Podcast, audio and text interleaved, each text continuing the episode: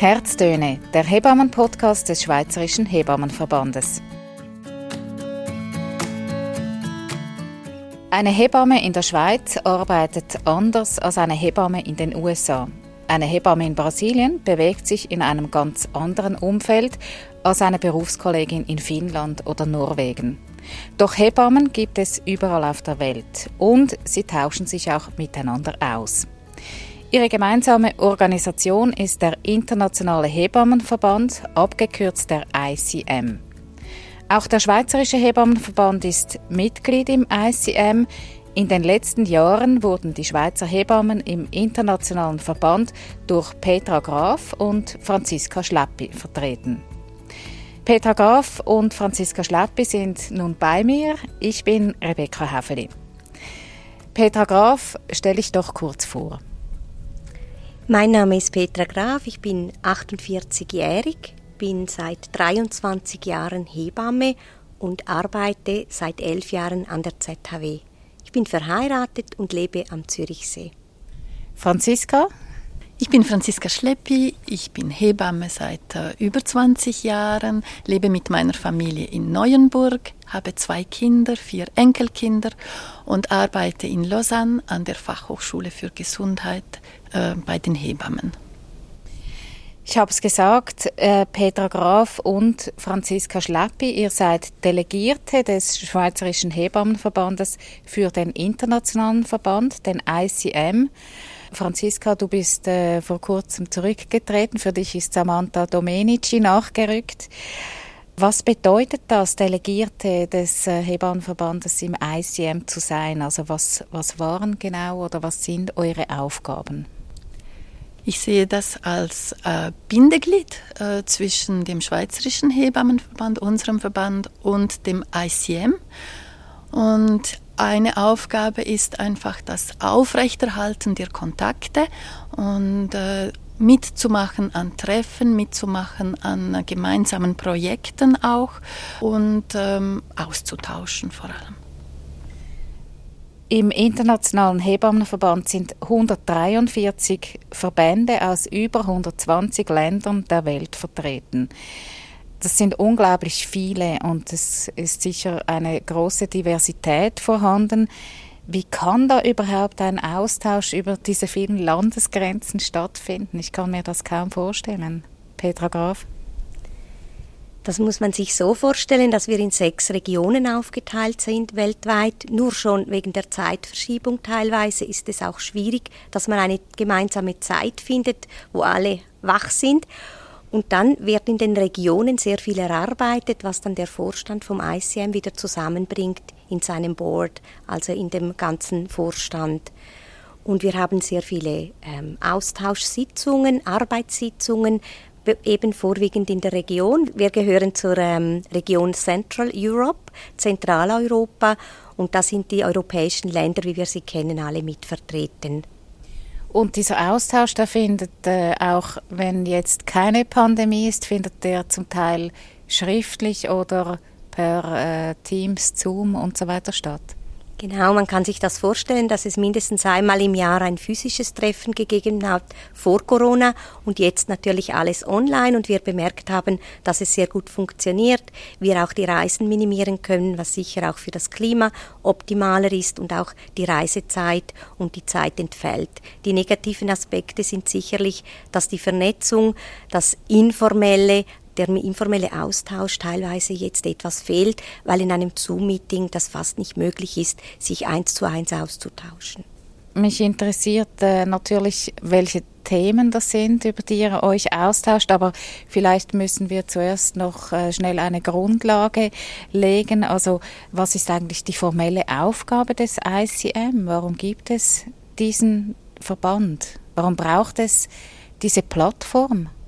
Die Plattform braucht es äh, hauptsächlich, weil die Unterschiede der Bedingungen für Frauen und Kinder weltweit äh, sehr groß sind und es wichtig ist, dass sich da ein starker Verband einsetzt, auch für die Bedingungen der Hebammen, die sich dann um diese Familien kümmern. Die Aufgabe ist wirklich das Einstehen für die Bedingungen von Hebammen und natürlich für äh, Frauen und Kinder. Das Stärken der Hebammenverbände in weltweit ist ebenfalls eine große Aufgabe des ICM. Das heißt, dass sich der ICM auch konkret zum Beispiel in verschiedenen Regionen politisch engagieren kann, um Hebammenverbände und Hebammen zu unterstützen in ihrer Arbeit. Wo braucht es denn vor allem Unterstützung für, für die Hebammen? Oder wo, wo drückt da der Schuh? Der Schuh drückt auf vielen Ebenen. Beispielsweise ist es halt ein Frauenberuf, nicht nur in der Schweiz traditionellerweise und weltweit sind Frauen teilweise oder auch in der Schweiz noch nicht gleichgestellt wie die Männer. Beispielsweise beim Lohn bestehen große Ungerechtigkeiten. Da kann der ICM sicher auch politischen Einfluss nehmen, sich ähm, dazu Unterstützung anzubieten für die Verbände. Dann geht es natürlich auch darum, dass der ICM Unterstützung anbietet, beispielsweise bei der Ausbildung von Hebammen. Wir wissen, das ist weltweit, gibt es große Unterschiede, gerade auch der, im Bildungszugang von jungen Mädchen, von Frauen und die dann Hebammen werden sollten, können. Und da gibt es auch ähm, Unterstützungsprogramme, die der ICM mit supportet, beispielsweise, dass er Regierungen auch einen Hinweis liefern kann, wie sie das unterstützen können, dass Hebammen weltweit sehr gut ausgebildet werden können. Wie sieht es denn, äh, Franziska Schlappi, mit dem Zugang der Frauen, der schwangeren Frauen zu den Hebammen aus? Also bei uns in der Schweiz ist es ja eigentlich selbstverständlich, dass jede Frau irgendeinen Zugang findet zu einer Hebamme. Ist das weltweit überhaupt nicht so? Äh, das ist weltweit sehr unterschiedlich. Also es gibt natürlich Länder, da könnte man sagen, der Zugang zu einer Hebamme ist noch besser als in der Schweiz. Und es gibt Länder, wo es keinen Zugang gibt oder sicher nicht ein so systematischer Zugang zu Hebammen aus verschiedensten Gründen. Aus Gründen, dass es gar keine Hebammen oder nicht genügend Hebammen gibt. Oder auch einfach, dass sich die Frauen das finanziell gar nicht leisten können. Und welche Konsequenzen hat das ganz konkret? Für die Frauen und die Kinder. Da gibt es große Studien weltweit und äh, was sich gezeigt hat, ist, dass wenn äh, jede Frau Zugang hätte zu einer Hebamme und einer ausgebildeten Hebamme, äh, wäre bestimmt die Kinder- und Müttersterblichkeit kleiner äh, weltweit. Petra Graf, äh, Franziska hat gesagt, es gibt aber auch Länder, die weiter sind als wir. Ähm, wir können uns das manchmal fast nicht vorstellen. Kannst du da ein Beispiel machen? Ja, beispielsweise ist in der Schweiz für eine Hebamme nicht erlaubt von Gesetzes wegen, dass sie Medikamente verschreibt und oder abgibt. Und da gibt es zum Beispiel in den nordischen Ländern oder auch schon im Nachbarland Frankreich ähm, ein anderes Modell wo Hebammen die Familienplanung aktiv mitgestalten mit den Frauen und beispielsweise eine Antibabypille verschreiben können, eine Spirale einlegen dürfen. Das ist so in der Schweiz bisher noch nicht möglich. Also die Hebammen haben da mehr Kompetenzen. Ich stelle mir vor, dass aber gerade äh, Themen wie Familienplanung, Verhütung, vielleicht auch Abtreibung, dass das Themen sind, die äh, sehr unterschiedlich, also man weiß es ja, unterschiedlich behandelt werden weltweit. Findet darüber auch ein Austausch im ICM statt? Da findet ein großer Austausch statt. Das ist ein großes Thema im ICM. Man versucht natürlich da auch immer den wie man so schön sagt, den kleinsten gemeinsamen Nenner zu finden.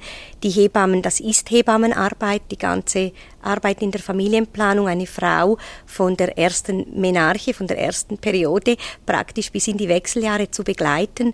Hebammen sind dafür ausgebildet, aber eben wenn dann die gesetzlichen Rahmenbedingungen teilweise Behandlungen nicht zulassen, dann kann es schwierig werden. Auch da kann der ICM unterstützen. Franziska Schleppi, in der Schweiz, sage ich jetzt mal, werden die Hebammen sehr stark ausschließlich mit Schwangerschaft und Geburt in Zusammenhang gebracht. Wäre das ein Wunsch von dir und vielleicht auch von anderen Kolleginnen, wenn du für sie sprichst, dass die Hebammen umfassender beraten würden? Ja, man spricht ja auch vom Betreuungsbogen ähm, und das wäre sicher wünschenswert, dass es eine Kontinuität gäbe durch das Leben der Frau, äh, durch die Hebamme. Und da könnte man sich sehr wohl äh, wünschen, dass die Hebamme bereits die Frau betreuen könnte vor der Schwangerschaft bis zur Menopause. Und das bräuchte wahrscheinlich einfach eine Anpassung, auch gesetzlich gesehen. Gibt es da Bestrebungen? Ist das in Sichtweite? Aktuell haben wir, denke ich, auch noch andere Themen, die wir bearbeiten vom Schweizerischen Hebammenverband. Aber es wäre zukünftig sicher wünschenswert, wenn die Hebammen stärker eingebunden würden im Bereich Frauengesundheit in der Schweiz.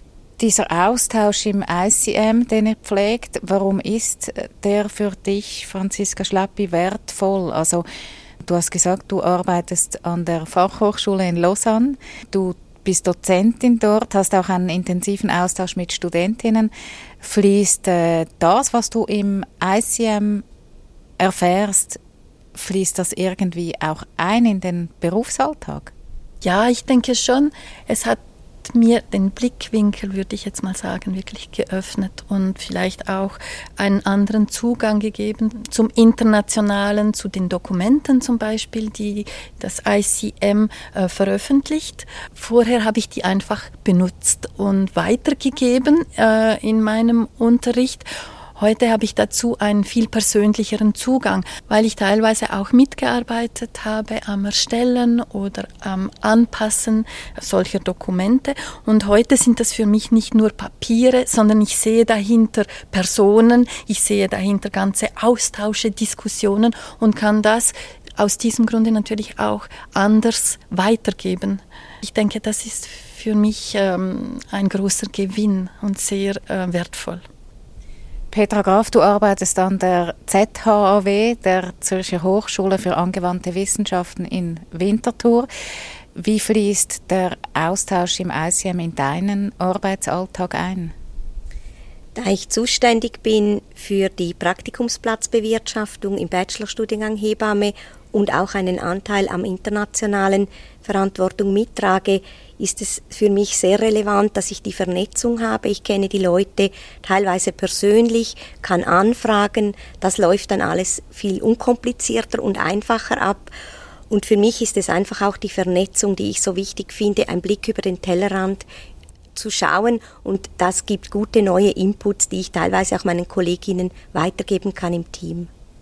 Ich muss noch nachfragen wegen der Praktikumsplätze. Das heißt, du vermittelst auch Schweizer Hebammenstudentinnen ins Ausland? Richtig, es gibt sogenannte Incoming Students, also die kommen dann aus dem Ausland in die Schweiz, absolvieren ein Praktikum in einem Schweizer Spital und da betreue ich die Studierenden und dann gleichzeitig gibt es auch Studierende von uns aus der Schweiz, die im Ausland ein Praktikum in einer Praktikumsinstitution, einem Geburtshaus absolvieren. Ihr habt jetzt einiges erzählt, auch über die Unterschiede, die es gibt weltweit unter den Hebammen. Aber es gibt ja umgekehrt auch viele Gemeinsamkeiten, nehme ich jetzt mal an. Wo liegen diese? Ja, ich denke, der zentrale Punkt ist natürlich die Gesundheit von Mutter und Kind zu fördern und wenn möglich zu garantieren. Ich denke, das ist das, was uns wirklich verbindet. Und ähm, das andere ist auch die Rahmenbedingungen für Hebammen zu schaffen, damit sie so gut wie möglich ihre Arbeit machen können. Und das geht auch äh, natürlich über die Löhne der Hebammen, damit sie von ihrem Lohn und ihrer Arbeit leben können. Petra Graf, möchtest du das ergänzen? Ja, ich finde immer persönlich, wenn ich an diesen Kongressen bin oder mich treffe mit Hebammen, es ist schon so eine gemeinsame Ebene. Wir teilen sehr viele Werte bereits, wie Franziska gesagt hat. Wir wollen uns einsetzen, dass Mütter und Kinder gesund sind und eine gute Geburt für sie erleben. Und das verbindet uns sehr. Und ich spüre, dass das trägt mich auch immer in diesen Kongressen oder in diesen äh, Sitzungen, dass wir sehr viele Werte schon teilen. Und ich glaube, das ist eigentlich das Zentrum unserer Bemühungen weltweit. Herzlichen Dank euch beiden. Herztöne, der Hebammen-Podcast des Schweizerischen Hebammenverbandes. Bald gibt es eine neue Folge mit neuen Geschichten rund um Hebammen und um Geburten.